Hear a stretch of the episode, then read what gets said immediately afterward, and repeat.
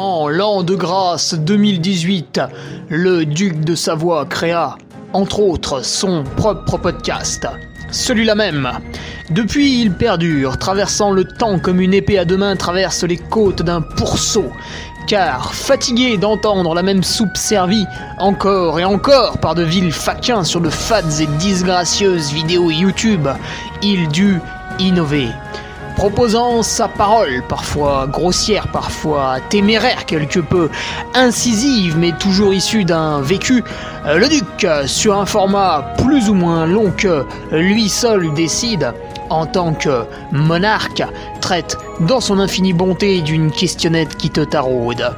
Car il est comme ça, notre duc, humaniste, amoureux du vivant, la main sur le cœur, il veille sur son duché. Puisses-tu, ici, passer un bon moment assis en tailleur au coin du feu ou cavalant sur ton fidèle destrier vers de nouvelles aventures. Pose donc cette hallebarde, débarrasse-toi de ton home et nettoie les taches de sang de ce visiteur qui, troublant ta quiétude, s'est vu embrasser le mur afin de savourer pleinement la divine parole. Paix sur terre, mon ami, et allons-y!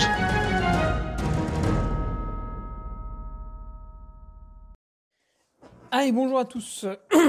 On se retrouve pour euh, le podcast de Ferrari, le podcast euh, numéro, numéro, numéro 195 avec nom de Dieu. La question, les allures trail spécifiques ont-elles un sens? Les allures trail spécifiques ont-elles un sens? Oui, quand on va à une certaine vitesse dans un certain chemin. Effectivement, on peut se poser la question, puisque aucun chemin ne, aucun chemin ne se ressemble. Donc c'est une bonne question, une bonne question d'Emmanuel Renard, qui n'est pas patriote. Ça c'est mal. C'est très mal. Donc je propose que nous le huyons tous ensemble. Voilà, c'est fait.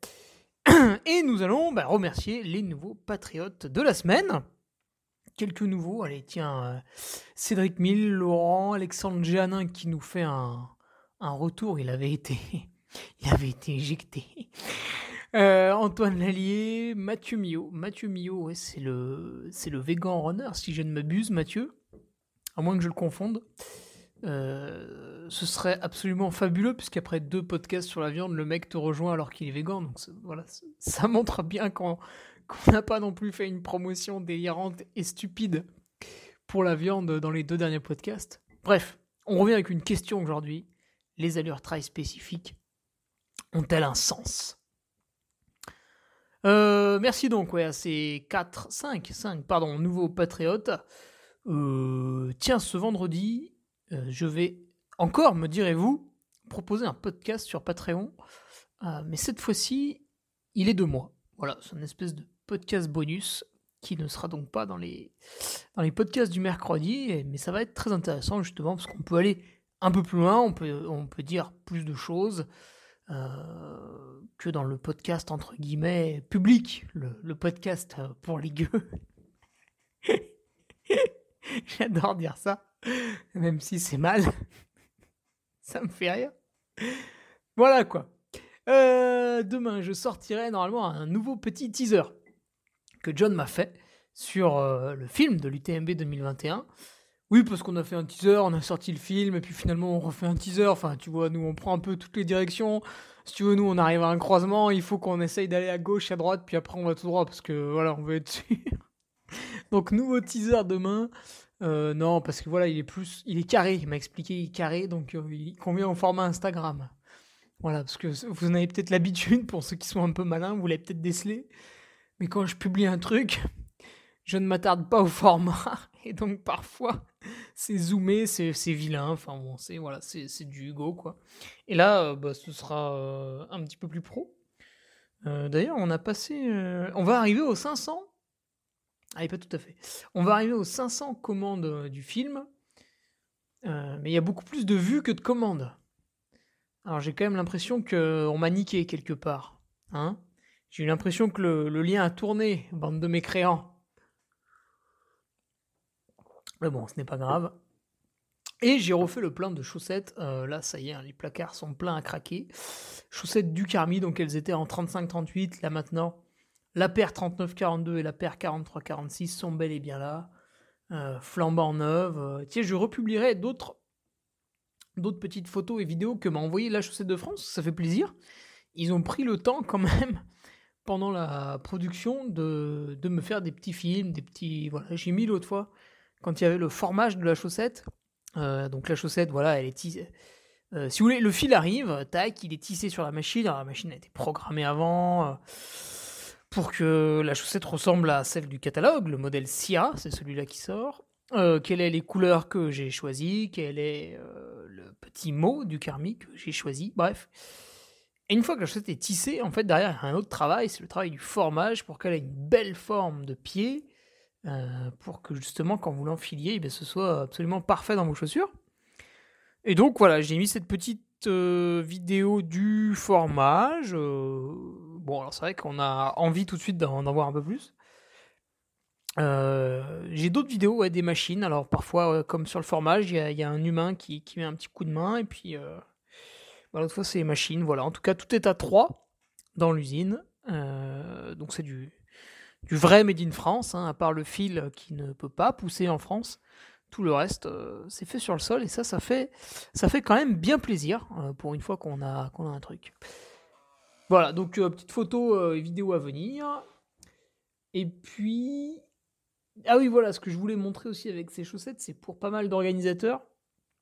Trop souvent, et nous-mêmes, on l'a fait bien sûr à la niveau des revards, on part vers un t-shirt qui est offert aux participants. Alors, soit il est directement offert à l'inscription, soit il fait office de t-shirt finisher, voilà, vous passez la ligne, bravo, vous avez réussi la compétition et on vous donne un petit t-shirt en cadeau.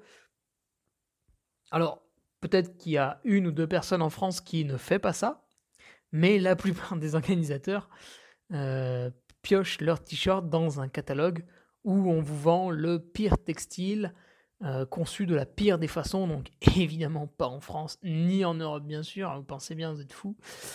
Euh, voilà, on arrive à trouver des t-shirts euh, en dessous des 4 euros pièce.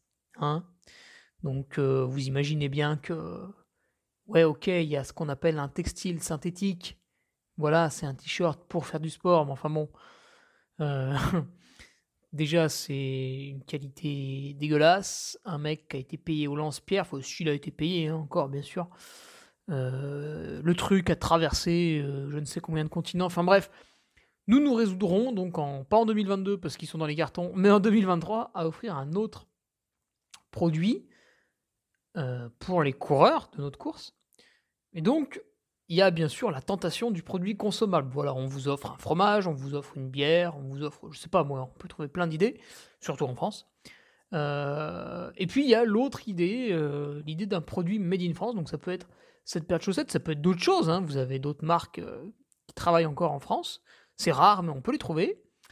Euh, et à ce moment-là, bah, par exemple, la chaussette de France propose exactement le même design que celui que j'ai fait, c'est-à-dire le petit bandeau là, euh, du haut.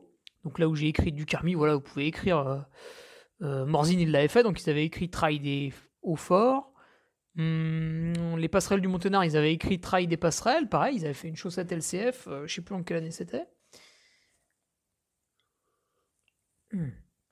Donc voilà, puis bien sûr, vous mettez les couleurs que vous voulez, bref. Donc il y a tout ce qu'il faut. Voilà, ça servira de, bel exemple. Euh, j'amènerai quelques paires aux, organisateurs quand je suis euh, speaker pour leur montrer un petit peu voilà, les, belles choses qu'on peut faire. Alors, allons-y pour euh, la question. La question, la question. Les allures trail spécifiques ont-elles un sens? Donc euh, Emmanuel part d'un constat, c'est-à-dire qu'une fois qu'il est dans, la forêt, dans sa forêt, ben comment faire quoi? Quand il est sur le plat, si tu veux, c'est facile. Tu fais des tests, celui que tu veux, celui qui te fait plaisir, et t'estimes ta VMA. Voilà, j'ai une VMA de 20 km/h, j'ai une VMA de 18 km/h, patati patata. Et ensuite, tu déclines des zones de travail par rapport à cette VMA. On parle de pourcentage, 60, 70, 80, 90, ce que tu veux.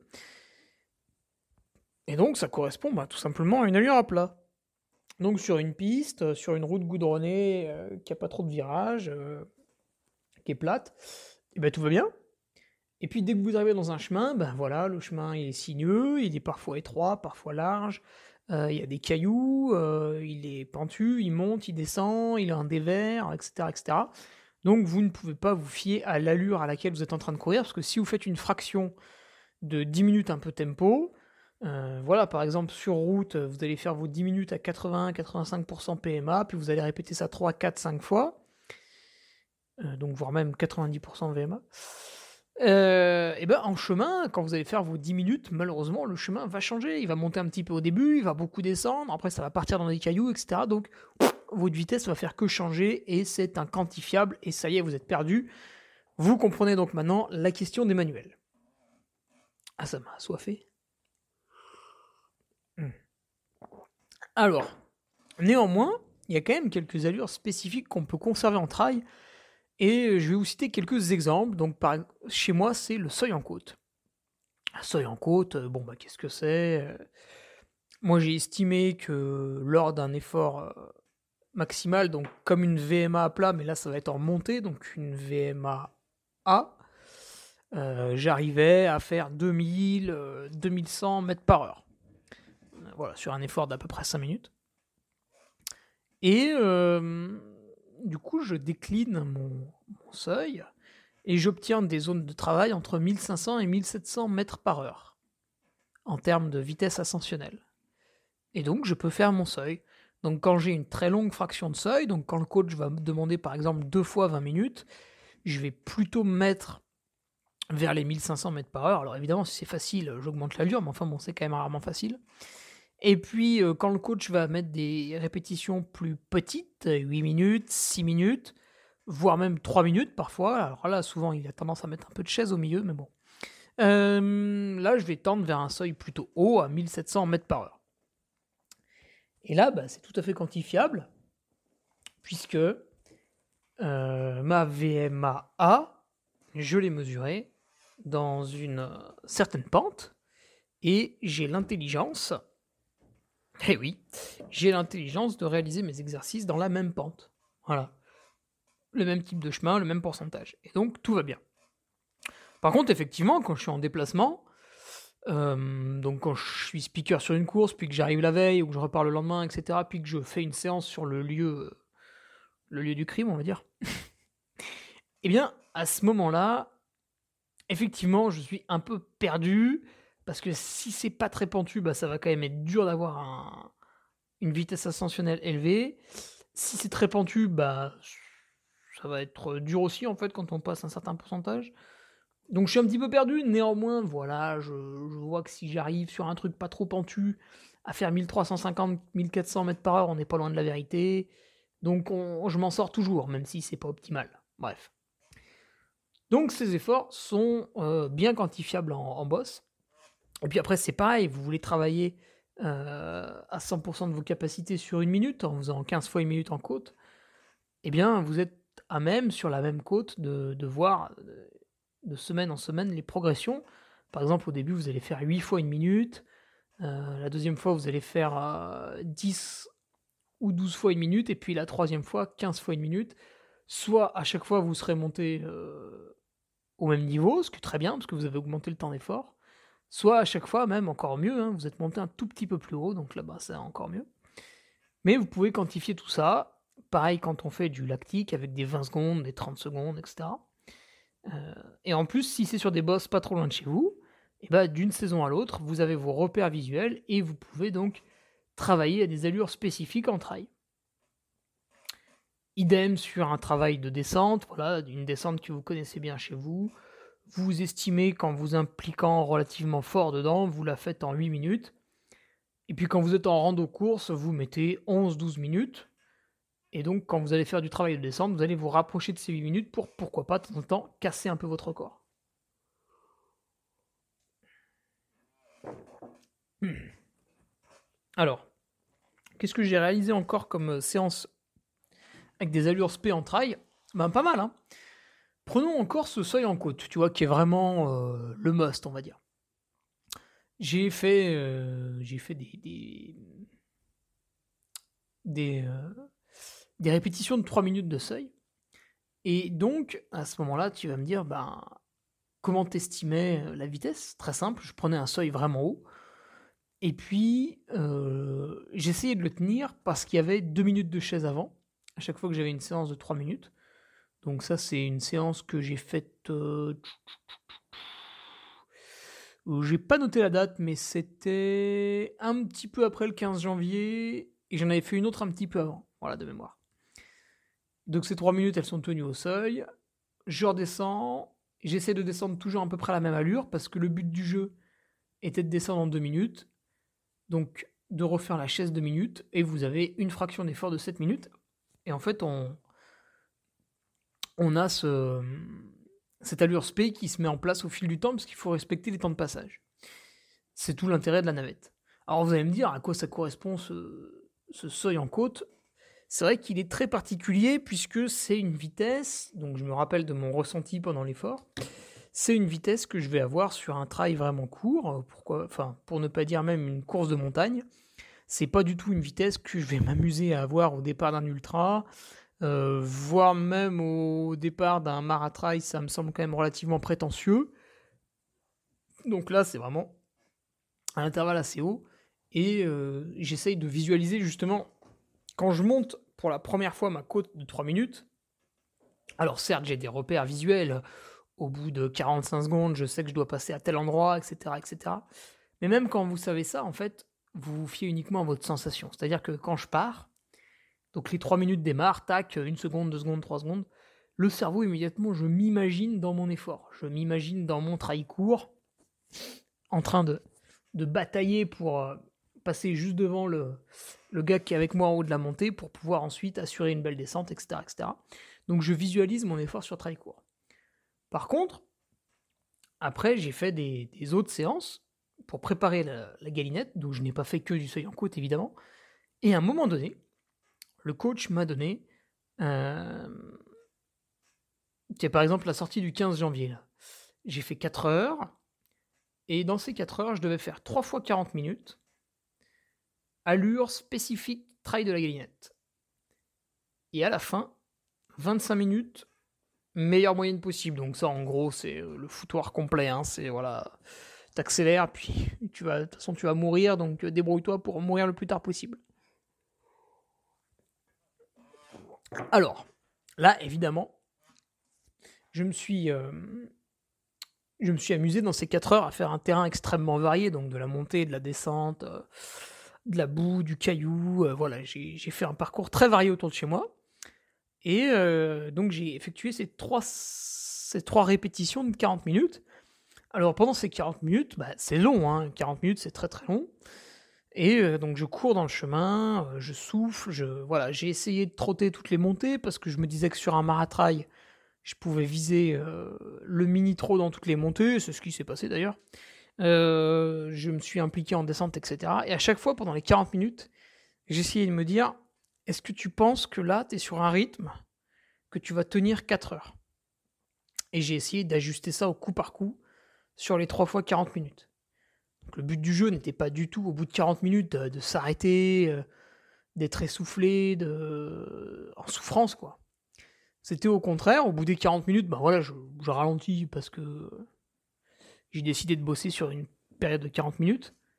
Mais elles n'étaient pas très très dures ces 40 minutes. Alors, évidemment, hein, c'était quand même plus dur que lors d'une rande de course euh, toute bête. Mais pendant 40 minutes, essayé de réfléchir justement est-ce que ma foulée correspond à un effort de 4 heures Et finalement, tu vas me dire, bah oui, mais du coup, c'est inquantifiable. Oui, c'est vrai, c'est inquantifiable. Par contre, j'ai réfléchi, j'ai écouté mes sensations, j'ai écouté mon souffle, hein, j'avais pas de. J'avais pas de MB3 pendant cette séance, j'écoute d'ailleurs très rarement la, musique, là, c'est. Ça, je ne me souviens d'ailleurs pas de la dernière fois où je l'ai écouté. Donc pendant ces 40 minutes, je réfléchis. Je me concentre sur mon allure, je me dis tiens, est-ce que finalement je suis pas monté un peu trop vite? Ou euh, à l'inverse, est-ce que là, sur cette portion de plat, euh, faudrait pas que je relance, etc. etc. Donc voilà, c'est un questionnement sans cesse pendant 40 minutes. Et en fait, c'est presque ça qui est, plus pénible que, l'allure à proprement parler, en fait. Et puis alors à la fin, bah, il y avait ces 25 minutes un peu open bar.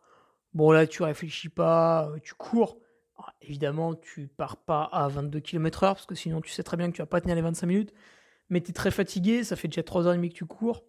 Donc euh, voilà, t'accélères, mais euh, très franchement, les 25 minutes, en fait, je les ai fait aux mêmes allures que les 3 fois 40 minutes. Je pense pas qu'il y avait une différence flagrante. Ce serait mentir que, de dire l'inverse. Bref, c'était la séance du 15 janvier pour ceux qui veulent retrouver sur, euh, sur mon Strava. Et après, il y avait une autre séance hum, qui m'a mis un peu le doute. Parce que si tu veux, cette séance de 3 fois 40 minutes, elle était difficilement. Enfin, c'était bien de s'imaginer l'effort de la galinette, mais on avait peu de chances de pouvoir comparer. Le 20 janvier, donc 5 jours après, je précise que du coup, je n'avais pas très très bien récupéré. 5 hein. jours après un effort de 4 heures, on n'est pas frais comme un gardon. Donc 5 jours après, le 20 janvier, le coach me met 2 heures de course à pied. Et durant ces deux heures, il me demande de les faire à l'allure de la galinette. Donc là, euh, on n'est pas sur une fraction d'effort de 40 minutes, puisque euh, il n'en a euh, que foutre. Il veut que justement là, je jauge mon effort sur deux heures.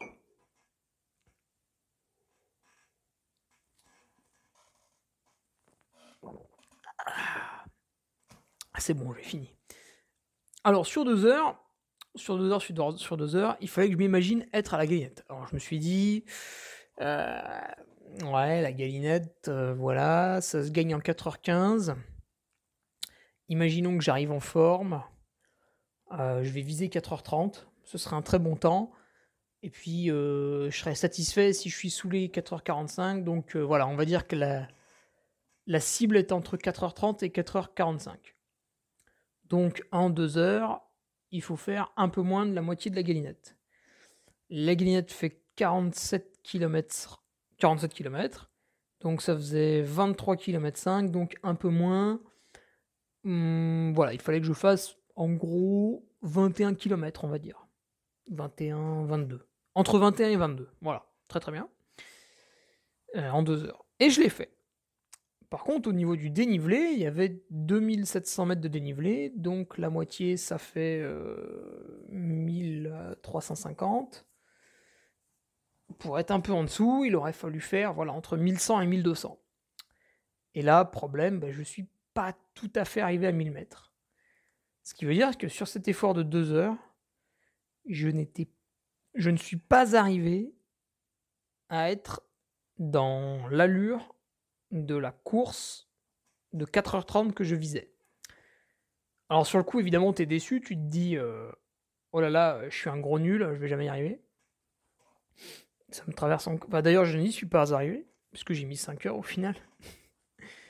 et puis après, je m'étais dit aussi, ouais, mais bon, là, je suis en pleine période d'entraînement et tout, donc euh, c'est normal aussi de pas arriver à, avoir le tempo de la course. Bref, bon.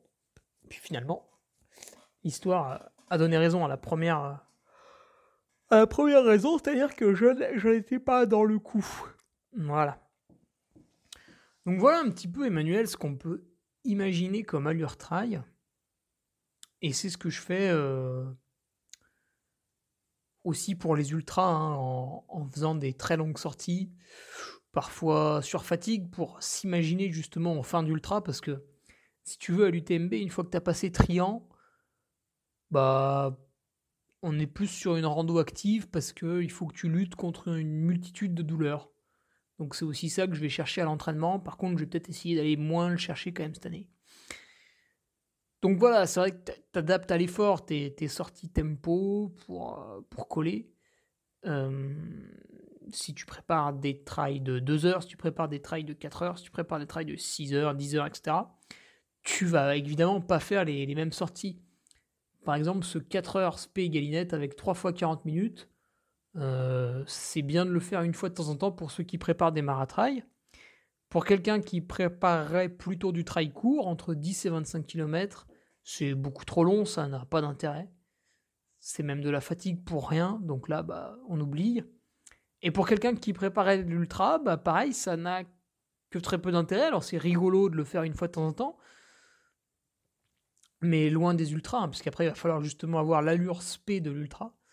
Euh, c'est rigolo de le faire de temps en temps, voilà, ça, permet aussi de débloquer le moteur par le haut, donc c'est bien. Euh, débloquer le moteur par le haut, c'est un peu le leitmotiv de Sylvain Cachard qui est passé au Let's Try podcast. Et moi, j'ai surtout écouté, enfin, j'ai écouté Sylvain parce qu'on se régale quand même avec lui, mais j'ai surtout écouté celui de Pascal Badouchi, là, le dernier, le numéro 109, dans le LTP, Let's Try Podcast, où Pascal, justement, parlait de, la fréquence cardiaque. Alors, ça, c'est vrai que je ne l'ai pas remis depuis euh, mon stage en altitude pour préparer l'UTMB, parce que cette euh, saleté de ceinture, là, elle bug et tout, donc ça m'a gonflé. Bon, il faudrait que je reprenne une et que je refasse ça correctement. Bref. Donc, ce qu'il disait, en gros, euh, le Sylvain, puis Pascal justement dit qu'il avait raison, c'est que si tu veux augmenter ton, ton allure, alors par exemple, pour un ultra trailer, l'allure de course est quand même relativement faible, bah, à un moment donné, tu décales pas, si tu n'augmentes pas ta vitesse maximale, etc., bah, tu vas avoir du mal à décaler l'autre seuil parce qu'il va dépendre du seuil le plus haut. Donc c'est pour ça aussi que c'est intéressant euh, de refaire de la vitesse. Voilà, François Den l'hiver fait de la vitesse, que ce soit à pied ou en ski de rando, parce qu'à ce moment-là, il peut développer un peu le moteur et après, dès que les beaux jours arrivent, tac, il se remet dans ses efforts de type ultra et c'est parti. Euh, donc, qu'est-ce que je voulais dire en, citant justement ce podcast numéro 109 là, de Let's Try? Ah oui, c'est que la fréquence cardiaque, euh, on peut se fier à notre fréquence cardiaque en fait quand on fait ces allures de, spécifiques au trail. Évidemment, ça va être dur, c'est pas au premier entraînement que vous allez trouver comment faire.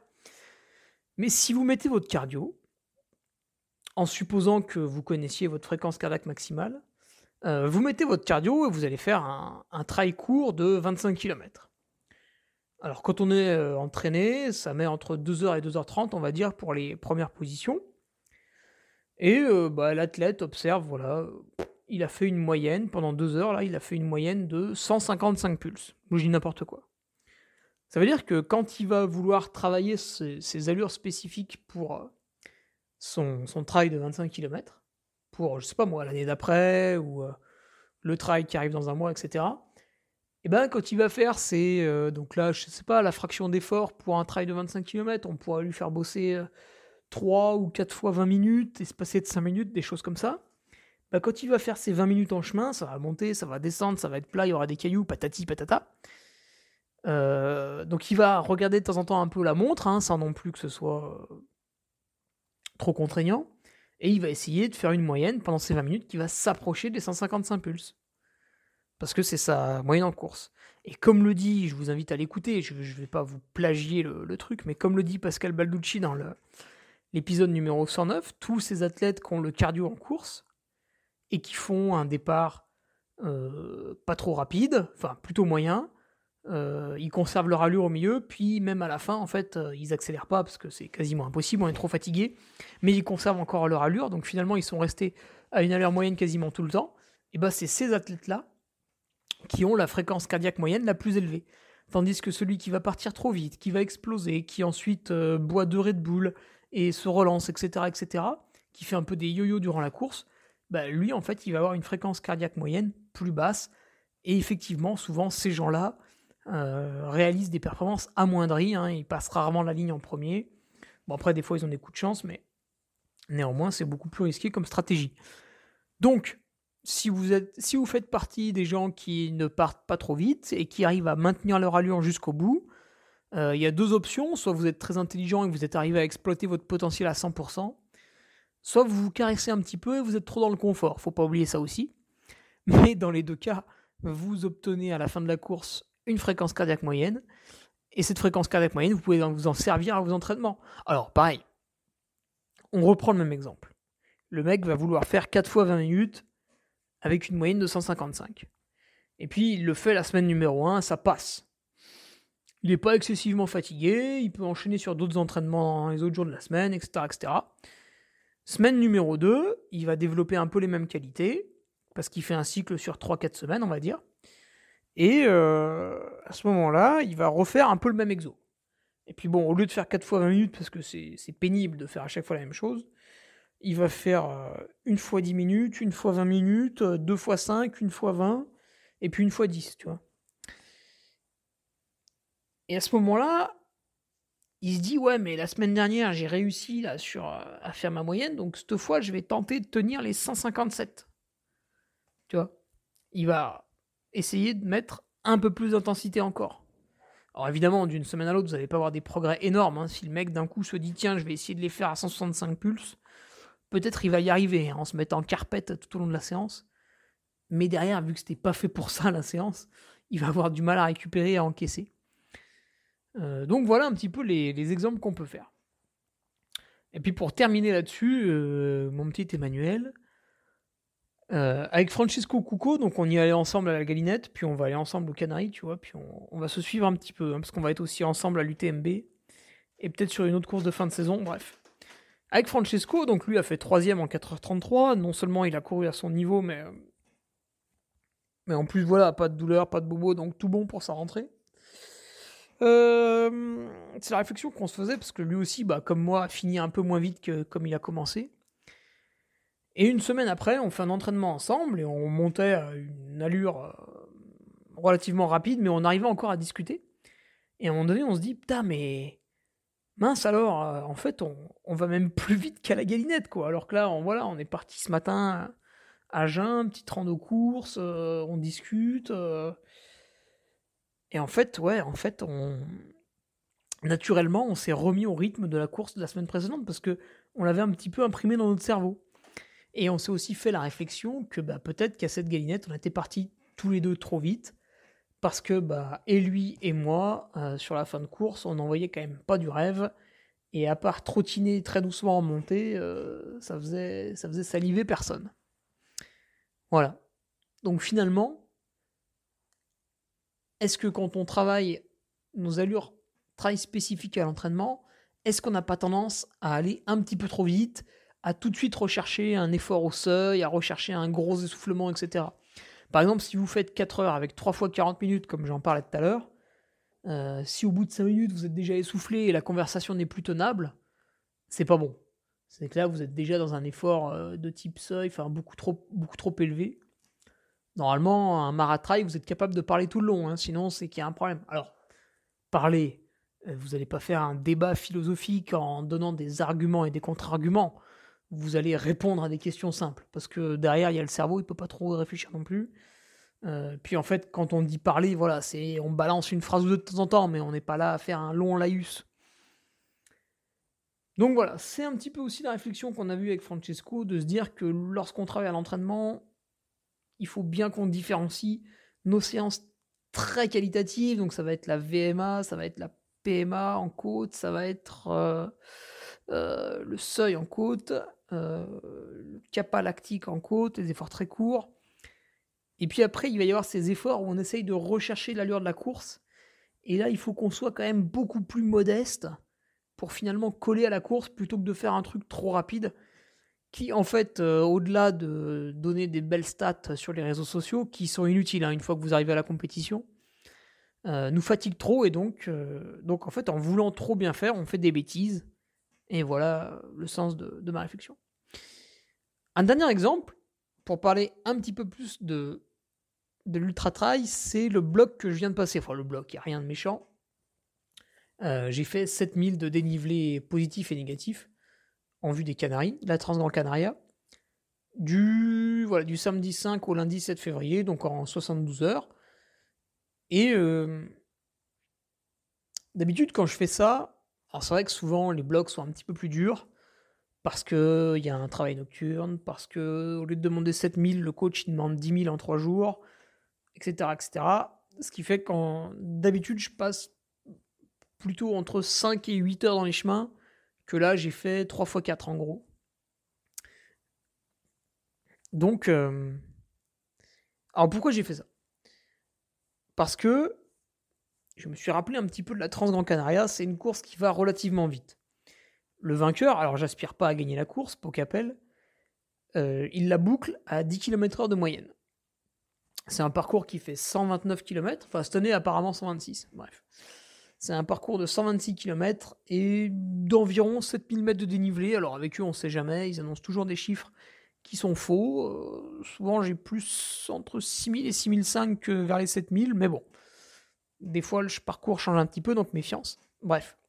Et j'ai intensifié un peu ces, grandes rando courses parce que d'habitude, je partais pour 5-6 heures de trail. Et c'est vrai qu'on était plus sur une rando active que sur une allure de course, même si on est sur un ultra.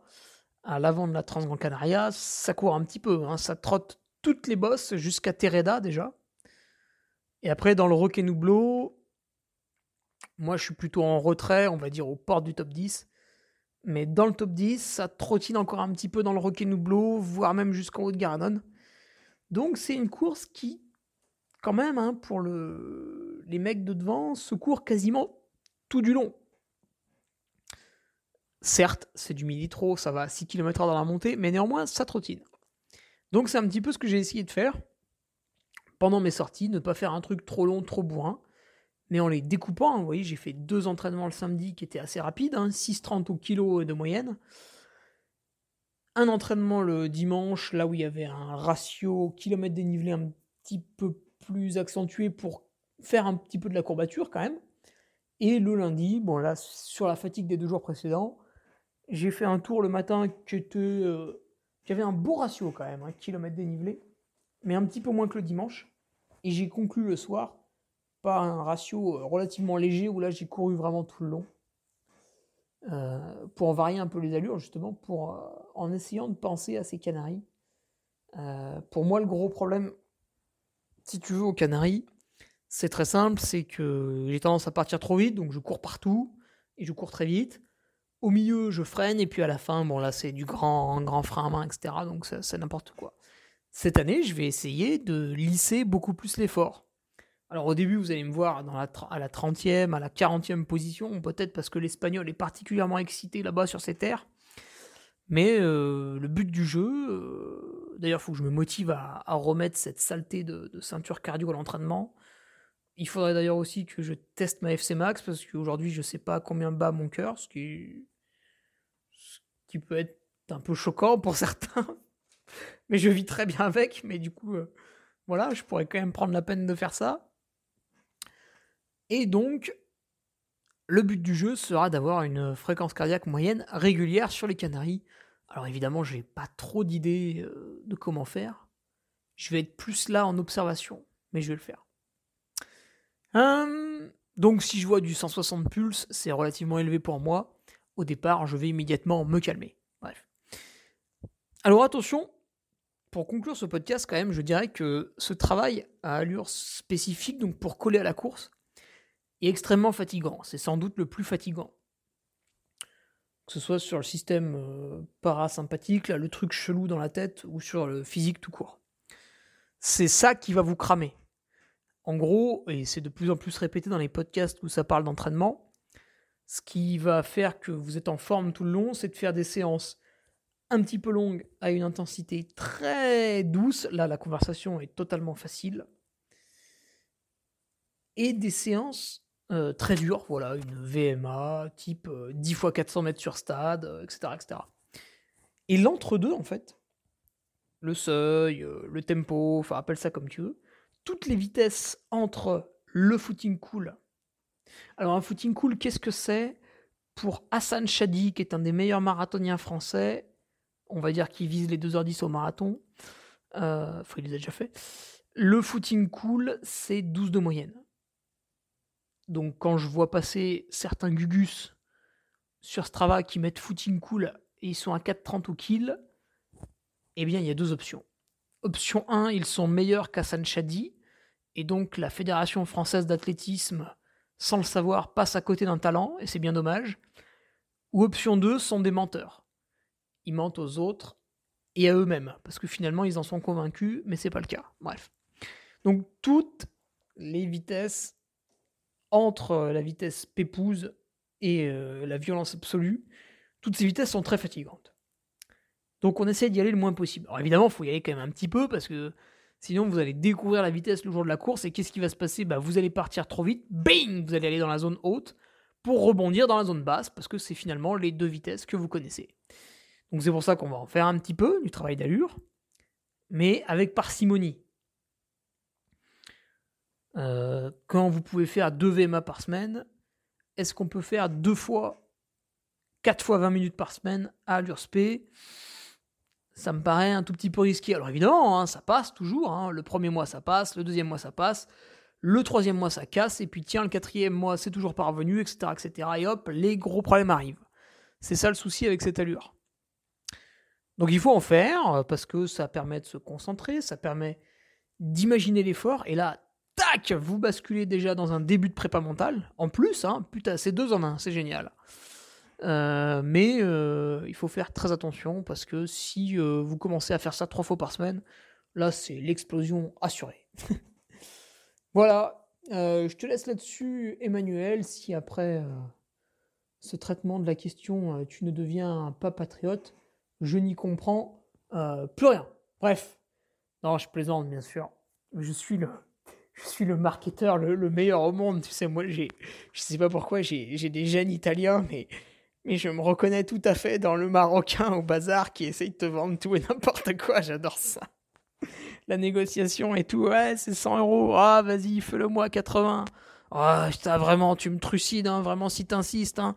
Ouais, c'est ça, c'est ça, les 70. Ouais, ok, ça part à 70. Puis en fait, le mec, il margeait déjà à 30. Mais bon, Allez, je digresse, on va s'arrêter là.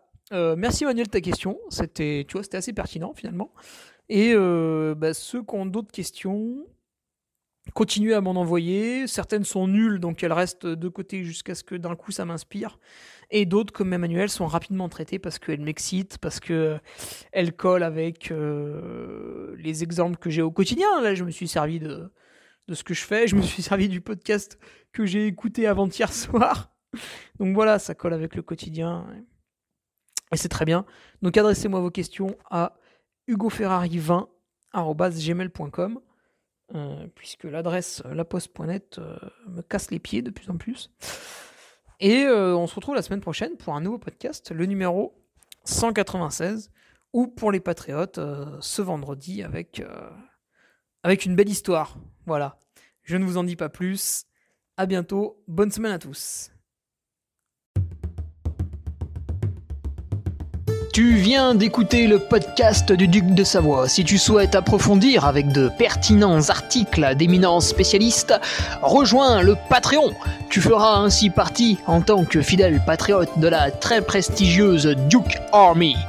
Si l'humour est ton leitmotiv et que tu n'as peur de rien, viens sur l'Instagram. Si tu veux espionner le duc, car tu es vil et sournois, son Strava est également à ta disposition. Enfin, si tu es vieux, presque sénile et ou débute dans les réseaux sociaux, contente-toi de suivre sa divine page Facebook, les liens sont dans la description, que Dieu te garde, et à la semaine prochaine